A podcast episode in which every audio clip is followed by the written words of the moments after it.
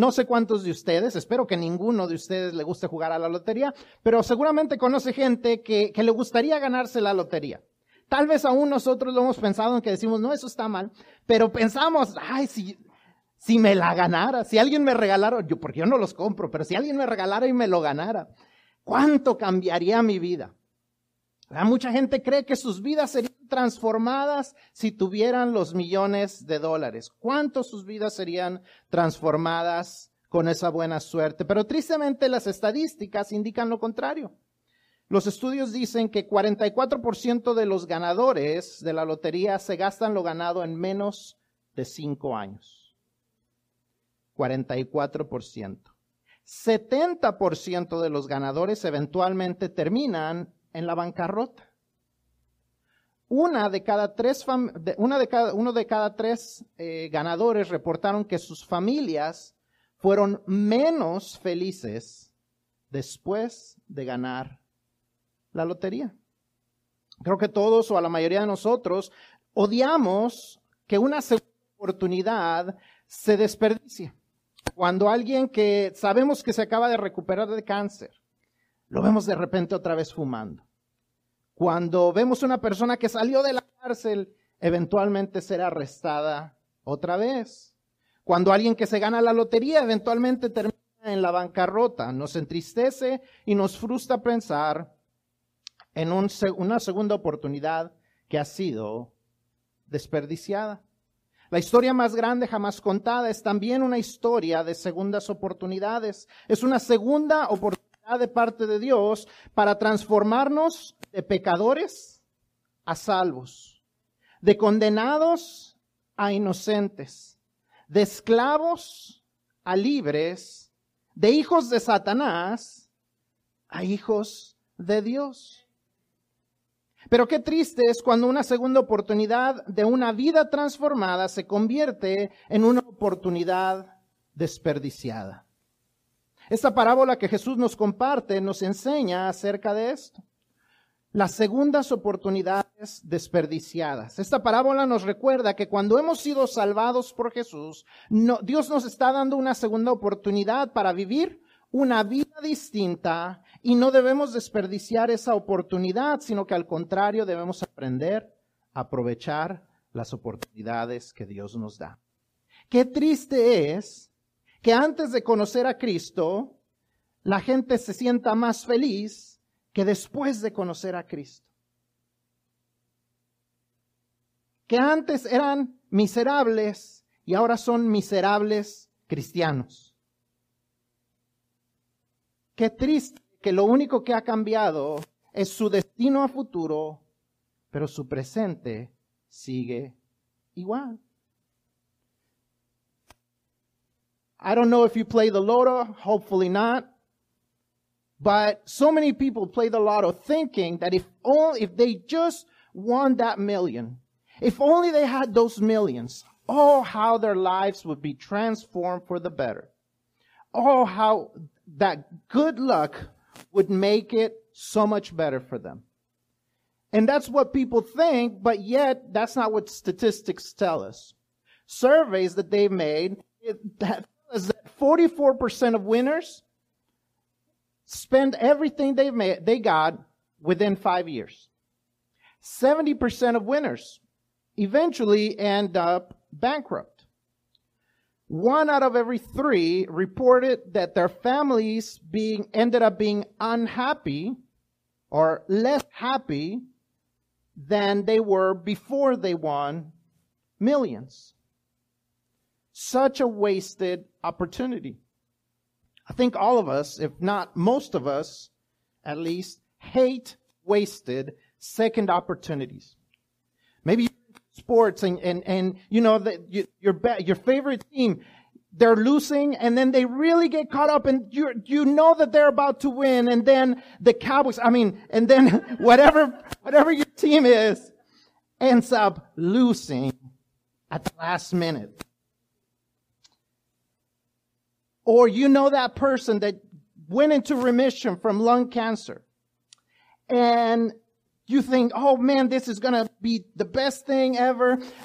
they're finally going to figure out that it's wrong for them to smoke. And then the next thing you know, they're back to smoking. Or that person that finally gets released from prison. They get an early release and you're like, man, that's a great opportunity for a new life. And then they get arrested again. Such a wasted second chance. See, the greatest story ever told is a story of second chances. It's that second chance that God is giving us for a new transformed life. When Jesus saves us, He saves us not just so that we can not go to hell, but to transform our lives. So we get to enjoy new lives, that going from a life of sinning to a life of being saved. From being condemned to being declared innocent, from being slaves to being declared free, from being children of Satan to becoming children of God. What a great opportunity. But then so many times for us as Christians, it is such a wasted opportunity. Because so many Christians, all they got was their ticket to heaven. But their lives continued to be the same. So they were, they had a miserable life before, and now they have a miserable Christian life. Nothing has changed. And we cannot continue to allow that in our lives. See, this parable reminds us that when Jesus saves us, God has given us a second chance to a whole new life, and we should not waste it, but instead we should take advantage of new second chances. So let's see what Jesus tells us through this parable. Vamos a ver lo que Jesús nos dice en esta parábola. Eh, lo primero que vemos, si está usted llenando su boletín, es que Dios busca fruto en nosotros. Dios busca fruto en nosotros. Si usted comienza a leer desde el, desde el principio del capítulo 13, hay algunas personas que están conversando, están hablando de, de cómo algunos hombres fueron acribillados por Pilato. Aparentemente estos hombres que están platicando, ellos creían que estos galileos que había matado Pilato se merecían morir. Y Jesús, escuchando la conversación, se acerca y les, y les comienza a, decir, ¿creen ustedes que ellos son más culpables?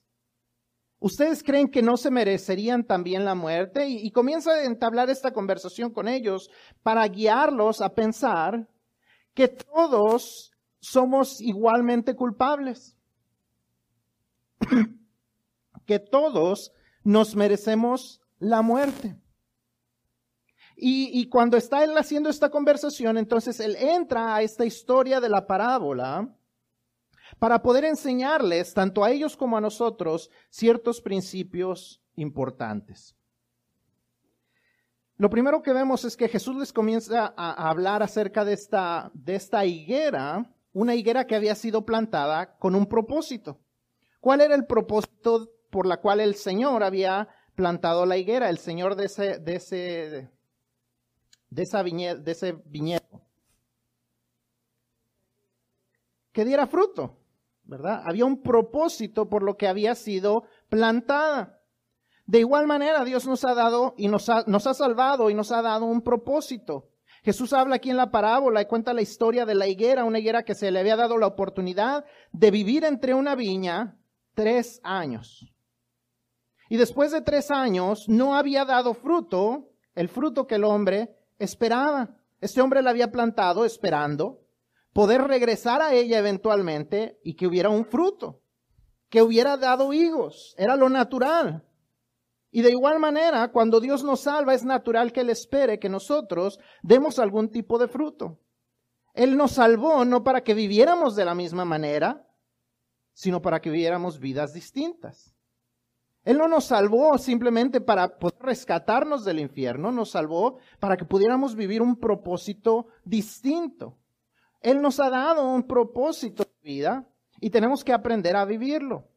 Ahora, basado en eso, cada uno, en respuesta a nuestra salvación, tenemos la responsabilidad de dar ese fruto tanto dentro de la iglesia como fuera de la iglesia, todos debemos estar dando algún tipo de fruto. Efesios 2, 8, al 10 nos recuerda que nosotros no hicimos nada para nuestra salvación. Nos dice que nosotros no hicimos nada para nuestra salvación. Si lee todo el capítulo de Efesios 2, nos dice que nosotros estábamos muertos en nuestros delitos y pecados, pero Dios en su, en su amor nos envió a Cristo para que nos diera salvación.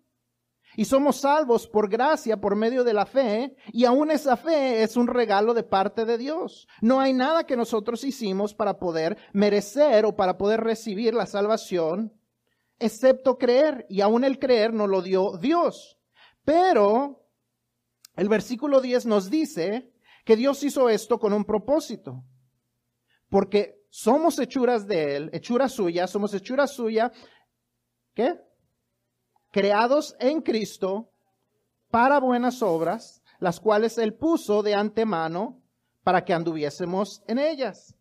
Él nos creó con un propósito y nos salvó con un propósito, que lleváramos a cabo ciertas buenas obras, que diéramos un buen fruto. Ahora la pregunta es, ¿estamos dando fruto? ¿Ha cambiado nuestra manera de pensar, de hablar o de actuar en los últimos 10 años? Desde que somos cristianos, en los últimos cinco años, los últimos dos años? ¿Ha cambiado nuestra manera de ser esta pandemia? ¿Nos hemos acercado más a Dios? ¿Damos más fruto o, o seguimos iguales? Igual que la higuera, nada más sobreviviendo, pero sin dar fruto. ¿Ha cambiado nuestra manera de relacionarnos esposo y esposa? ¿Ha cambiado nuestra manera de criar a nuestros hijos? ¿Ha cambiado nuestra conducta delante de la gente? ¿Nos pueden reconocer como cristianos?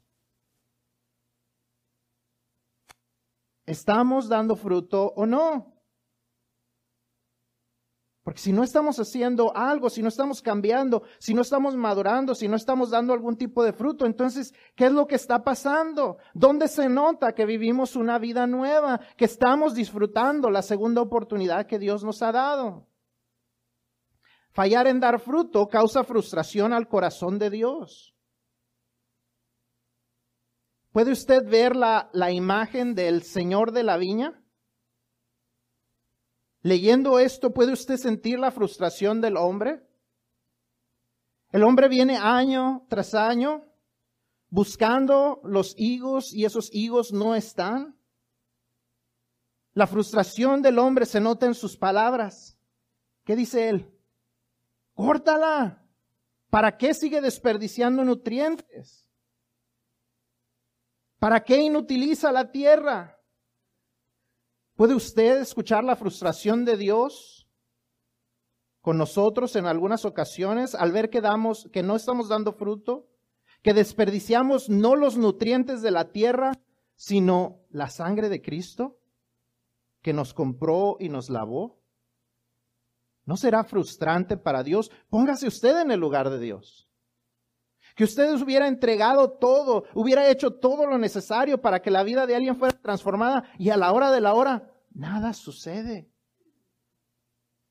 ¿No sería frustrante para usted? ¿No será frustrante para Dios?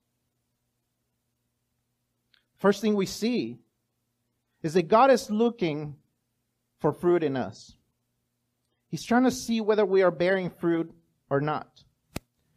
See, if you start reading the chapter, there's some men that are talking about these men that were murdered by uh, Pilate. And they're trying to, as the conversation goes, it, it's like they think that these people from Galilee deserved to die. But Jesus gets into the conversation and, and he's trying to make them understand that they were no, that they are no better than these men from Galilee because we are all guilty of sin. So we all deserve death. And so as he continues talking, then he enters, he starts talking about these, the, the, this parable and he starts talking about this fig tree.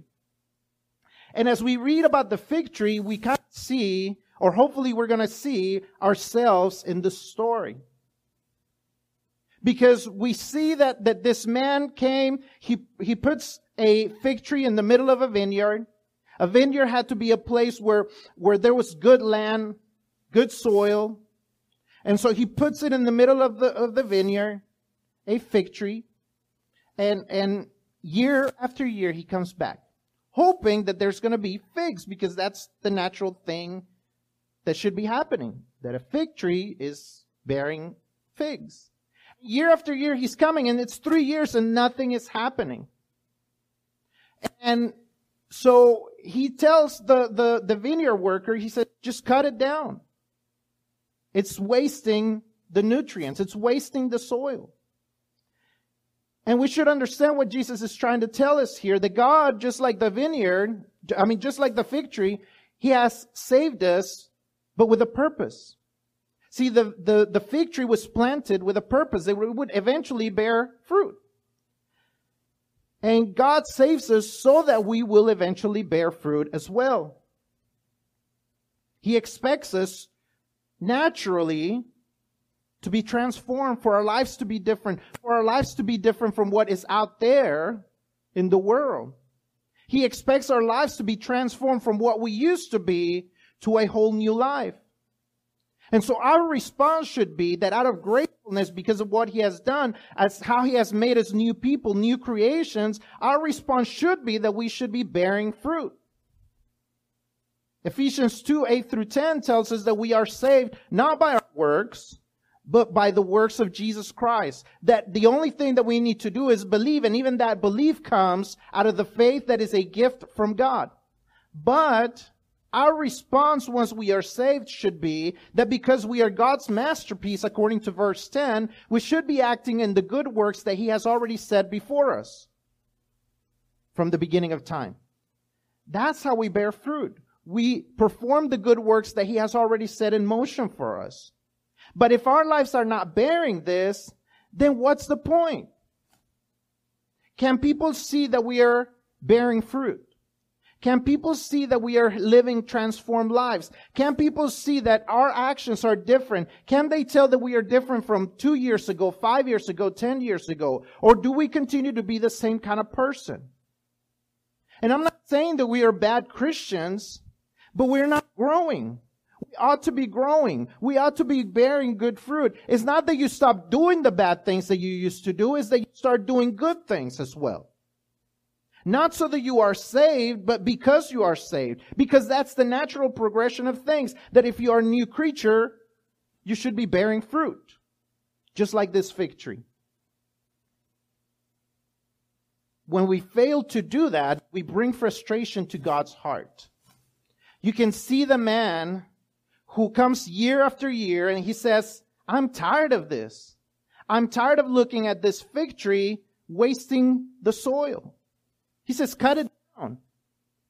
Can you see God's frustration when we don't grow? When we are not bearing any kind of fruit? When the only thing that is different in us is now we are Christians, but nothing else has changed? Then now we come to church that we used, didn't used to come, but nothing, cha- nothing has changed. The way we talk has not changed. The way we think has not changed. The decisions we make have not changed. It is important that we allow God to change us, to bear new fruit in us, because otherwise we're bringing frustration to God's heart. Would you not be frustrated if you were in His place? If you had given everything of yourself, if you had given your own child, your own son, to save someone else, and that person receives the gift, but then they do nothing with it, would you not be frustrated? That you gave a person a second chance, and they just wasted it. I'd be frustrated. And I can see how God can be frustrated with me sometimes as well. Lo segundo que vemos, que es una buena noticia en medio de toda esta, de, la tristeza de pensar que a veces somos tan infértiles como la higuera, es que por lo menos alguien está intercediendo por nosotros. Alguien intercede por nosotros. Vemos que en la viña hay un viñador y él está intercediendo por la higuera. Él le dice, dame un año más, él pide un poco más de tiempo, un año más para tratar de solucionar el problema de la higuera. Y la buena noticia es que alguien también intercede por ti y por mí. Número uno, Jesús, nuestro Salvador, intercede por nosotros. Hebreos 7:25 enseña que Jesús nos ha salvado para siempre, pero también para siempre intercede por nosotros. Cuando Jesús regresó al cielo, ahí no se terminó su obra, ahí no se terminó su trabajo en cuanto a, a lo que respecta a nosotros. Él completó la salvación en la cruz y en su resurrección, pero Él continúa trabajando a nuestro favor. Él intercede por ti y por mí. Y esa es una buena noticia, porque definitivamente necesitamos un intercesor entre Dios y nosotros, porque a veces nos tardamos en responder a lo que Dios está haciendo en nosotros, por nosotros. Nos tardamos en responder a lo que Dios ha hecho por nosotros y no dejamos que Él haga algo en nosotros. De igual manera, la Biblia nos enseña que el Espíritu Santo intercede también por nosotros. Romanos 8:26 nos lo confirma. Esa es una gran noticia para nosotros, porque de una o de otra manera todos le fallamos a Dios. Yo podría tal vez apuntar a ciertas cosas que veo en algunos de ustedes, pero ¿saben qué? Seguramente ustedes podrían apuntar algunas cosas que tal vez ven en mí, donde podría yo estar creciendo. Todos tenemos áreas en las que estamos eh, faltando. Todos le fallamos a Dios y en muchas ocasiones no damos el fruto que deberíamos de dar. No estamos en ocasiones compartiendo el Evangelio. No estamos rindiendo cada área de nuestra vida a Él. Desperdiciamos nuestros recursos, tiempo, talento y tesoro en lugar de ofrecerlos sacrificialmente para Él. No venimos, no servimos, no damos como Él desea. Y obediencia a medias sigue siendo desobediencia. Pero gracias a la intercesión divina de Jesús y del Espíritu Santo, Dios nos da oportunidad para arrepentirnos. Dios nos da una extensión de tiempo para que las cosas cambien. Now, in the midst of the darkness and the, the sadness of us disobeying God and not growing, at least there are some good news.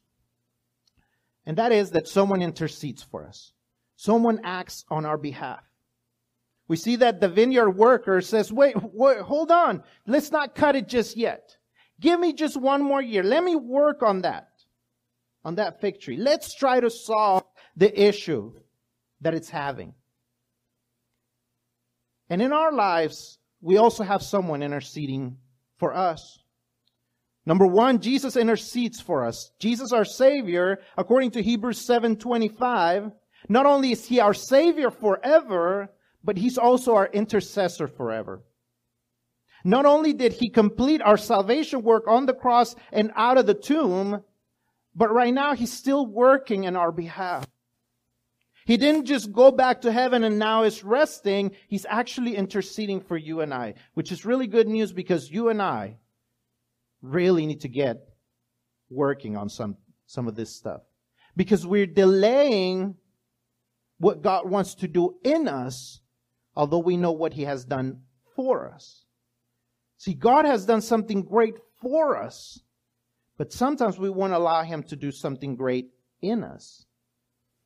But Jesus is interceding for us. Now, in the same way, the Bible teaches us that the Holy Spirit is interceding for us as well. Romans 8:26 confirms this. And that's good news. Because you and I all have areas that we should be bearing better fruit. We all have areas in which we should be growing, in which we should be bearing better fruit for God. You might be able to see some in me. I can probably see some in you. But we all have areas in which we fail. We all have areas in which we could do better. We all co- probably could be bearing, sharing the, the gospel better. There are areas in our lives that we have not given up completely to Him. There are areas that we are not surrendering to Him. We waste our resources, time, talent, and treasure instead of sacrificially giving it to Him. We don't come enough. We don't give enough. We don't serve enough as He should or as, as we should and as he deserves. And we, when we halfway obey, we're still disobeying.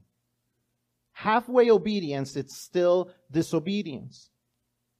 But thankfully, we have divine intercession, inter, divine intercession for us through Jesus, through the Holy Spirit. And because of that, you and I have an opportunity to repent. You and I have an opportunity to start over. You and I have an opportunity to start bearing fruit. Now, having said that, what are we going to do with that opportunity? Ahora, gracias a, al Espíritu Santo, gracias a Jesús, Dios nos da segundas oportunidades. La pregunta ahora es, ¿qué haremos con esa segunda oportunidad? ¿Seguiremos desperdiciándola o vamos a hacer algo distinto? ¿Qué haremos con la extensión que Dios nos da? Dios nos da no solo nuevas oportunidades, sino que también nos da la ayuda que necesitamos para que suceda el cambio. No tenemos ni siquiera que cambiar por nuestras propias fuerzas, simplemente estar dispuestos y disponibles para que Él traiga el cambio. Veamos cuál fue la respuesta del viñador, que le dijo, déjame que yo haga la obra para resolver el problema de la higuera. No se puso a regañar a la higuera y decirle, ¿por qué no cambias higuera? Yo voy a escarbar. Yo voy a abonar. Yo voy a hacer la obra. Y vemos cómo responderá la higuera. Y ahí es donde estamos nosotros. Dios quiere hacer algo. ¿Cómo responderemos? El viñador dice que él cavaría alrededor para asegurarse que la tierra permitiera que la higuera diera fruto. Entonces dejemos que el Señor cabe alrededor de nuestras vidas, que limpie, que saque las raíces de amargura que nos roban el alcanzar la gloria de Dios. Hebreos 12, 15 y 16 dice que las raíces de amargura roban alcanzar la gloria de Dios, nos estorban, nos contaminan a nosotros y contaminan aún a otras personas. De igual manera, según primera de Timoteo 6:10, el amor al dinero es la razón de todos los males, es la raíz de todos los males y la razón del dolor de muchos. Muchos se extravían a causa de esto.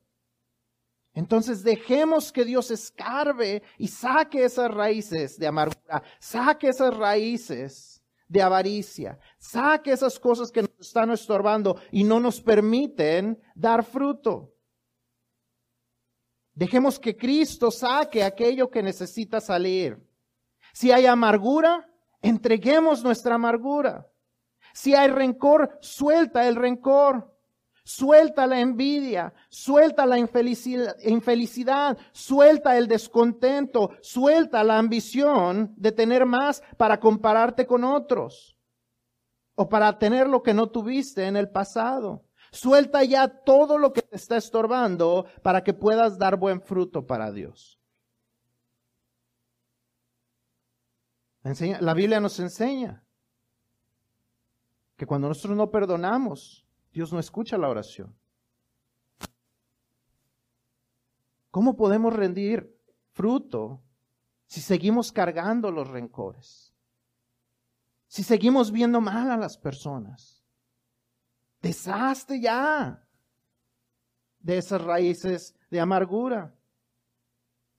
Deja que Dios escarbe y saque lo que no necesita estar ahí. También dice la parábola que el viñador abonaría la tierra para nutrir a la higuera.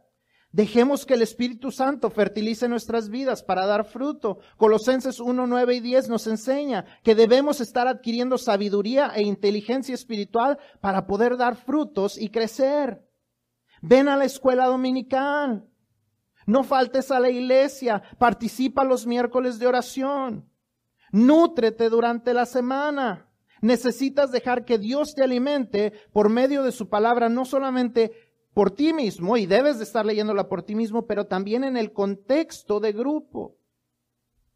También en el contexto de la comunidad de creyentes. Es necesario. Es el modelo bíblico. La gente crecía no quedándose en su casa, sino juntándose en las casas, juntándose en el, en el templo, juntándose en las áreas con otros creyentes. No puedes esperar dar frutos si solamente vienes una hora. Si llegas tarde y al terminar te vas luego, luego, no puedes esperar crecer y dar fruto. Tenemos que participar de la vida de la iglesia.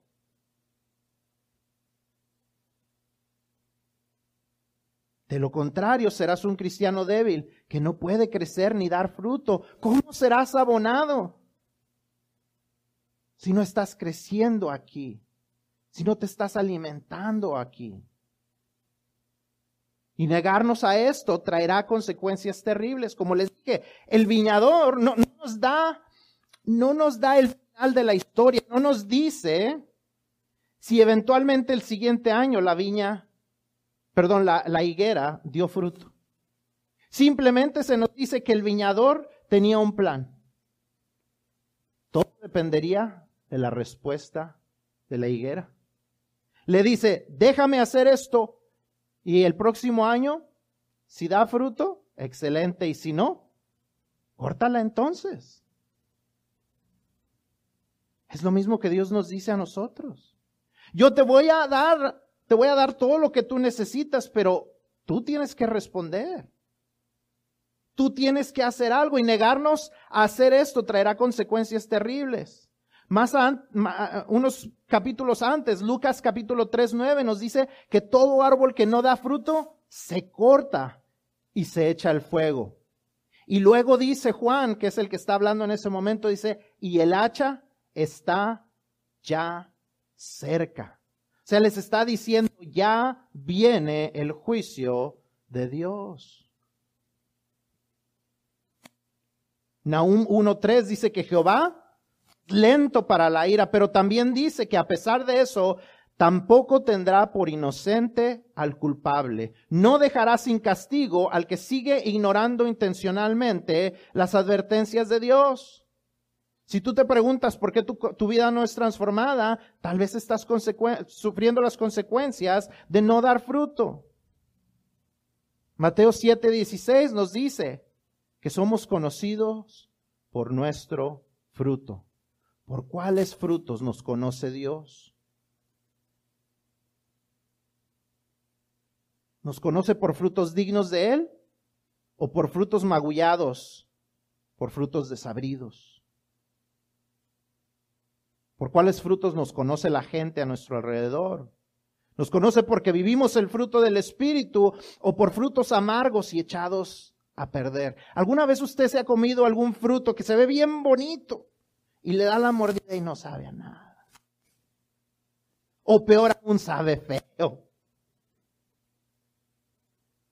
¿Por cuáles frutos nos conoce Dios? ¿Por cuáles frutos nos conoce la gente? La semana pasada leíamos que Jesús decía, o haces al árbol bueno y el fruto es bueno, o haces al árbol malo y el fruto es malo. Porque un árbol bueno no puede dar fruto malo y un árbol malo no puede dar fruto bueno. Cuál es el fruto que estamos dando, o peor aún, como la higuera ni siquiera damos fruto. So the question is, what will you do with the second chances? See, the vineyard worker says, this is what I can do.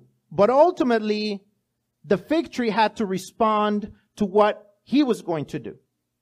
And in the same manner, God is gonna, God is providing us everything we need but we got to respond to it. What, how are we going to respond to that second chance? That second chance God is giving us because the Holy Spirit and Jesus is inter, are interceding for us.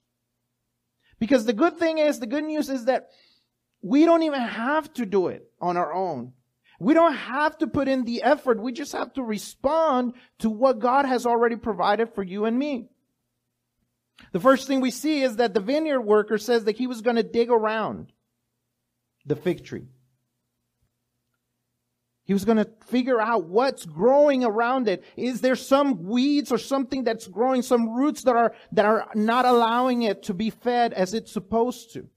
And in the same manner, God tells us that sometimes we allow things to grow around us. There's roots of, of, uh, bitterness, according to Hebrews 12, 15, and 16, that do not allow us to see the glory of God, that get in our way, and that also contaminate us and those around us. Are you allowing those roots of bitterness in your life? You need to let God dig them out. First Timothy 6:10 tells us that the root of all evil is love for money. Is greed something that is not allowing you to bear fruit? See, God is calling you to do something to release those roots, to release those things because He wants to dig them out. Maybe there's unforgiveness in your life. Maybe there's resentment in your life. And th- there's envy in your life. There's greed in your life. And as long as those things are in there, you're not going to bear fruit. You gotta let them dig them out. You gotta let them take them out. You gotta let go of those things. You gotta let them heal you. You gotta let them do those things. Let go of discontentment. Let go of your complaints. Let it go. If you want to bear fruit. Let them dig around. Let them show you those things that you need to release. And he will get them out. The parable also tells us that the vineyard working worker was going to uh, fertilize the land. He was going to give everything, every nutrient that was needed for it to grow, for it to bear fruit. Colossians chapter 1 verses 9 and 10 tells us that we need to be growing, we need to be acquiring wisdom and spiritual knowledge so we can bear fruit and grow. You need to come to Sunday school. I was so glad this morning that I saw some of y'all coming in that I hadn't seen you come to Sunday school. I was so happy. It makes me happy to see those people that hadn't been here because I know that this is what's going to help them grow. It makes me happy to see you here. To make the time to come early. Because you need to be fed beyond what I can preach beyond what I can teach here. You need to be growing within this, the body of the church to be, get to hear other voices teaching you, to get to be part of this community of believers, to be able to pray for one another, grow with one another, bear fruit with one another. Be here on Sundays, be here early on Sundays, be here on Wednesdays. You cannot expect to grow within just a 45 minute preaching. You cannot expect to grow if you're late arriving and then as soon as service is over, you're leaving. You have to be part of the community of believers if you're going to grow. This is where God wants to feed you. This is where God wants to give you the nutrients so you can grow and bear fruit in your life. That's the way God set it up. Go back to the Bible. Go back to the book of, of, of, Acts. Go through the letters of Paul and you will see that people constantly were together. People were constantly listening to God's word together. They were growing with one another.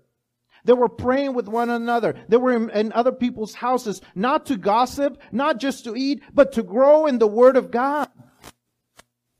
And you need to take advantage of those opportunities. Man, I am praying to God that we can start that, that we can start groups at home.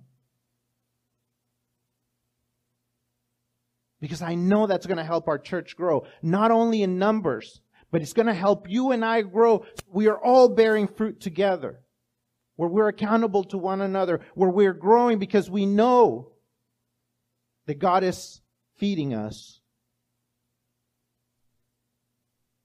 But if you don't take part of that, God can provide everything, but you have to respond. You cannot continue to say no and expect no consequences.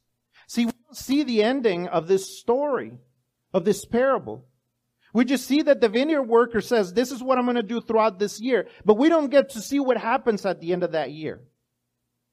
So we kind of have to guess and hope that the fig tree responded.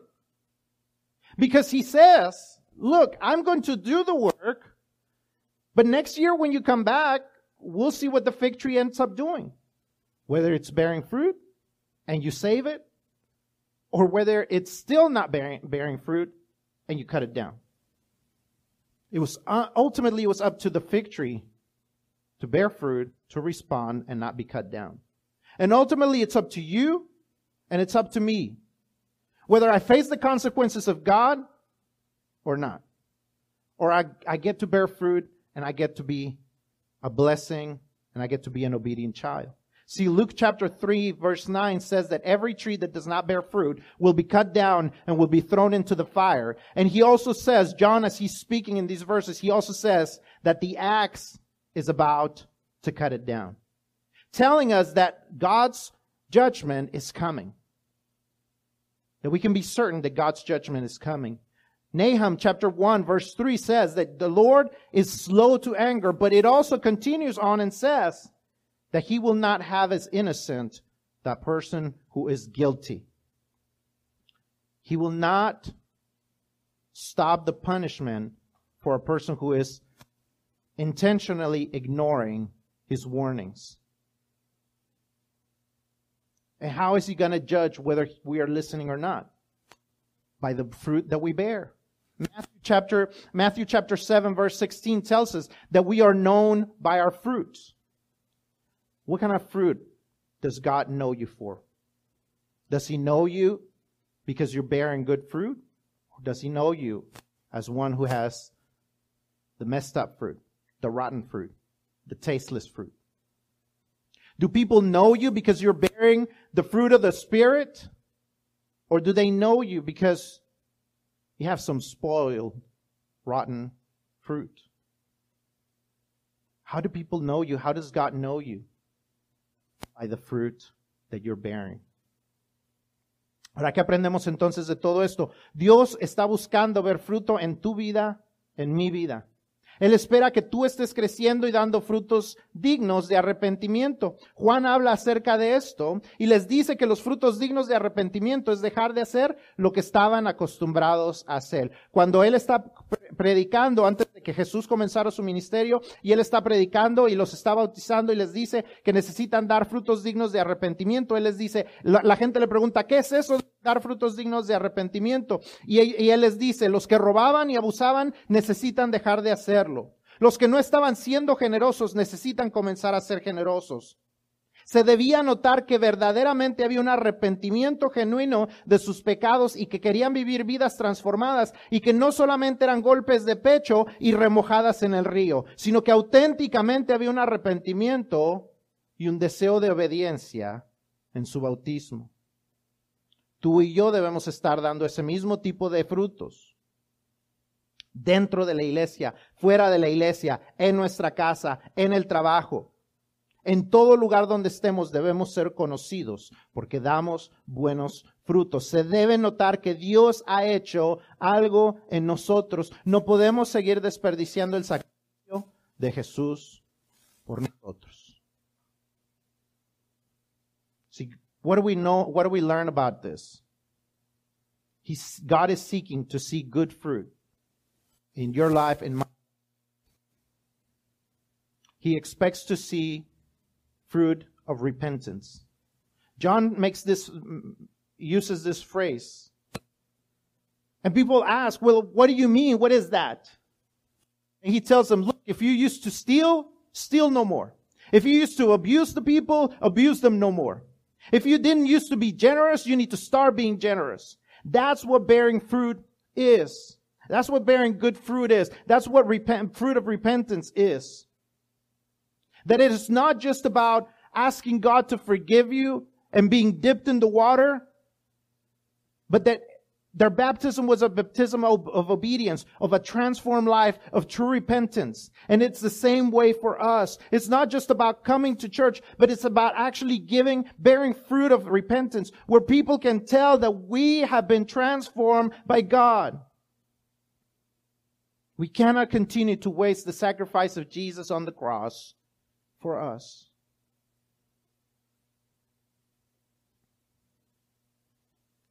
Necesitamos cambiar o enfrentaremos las consecuencias. We need to change or we will face the consequences.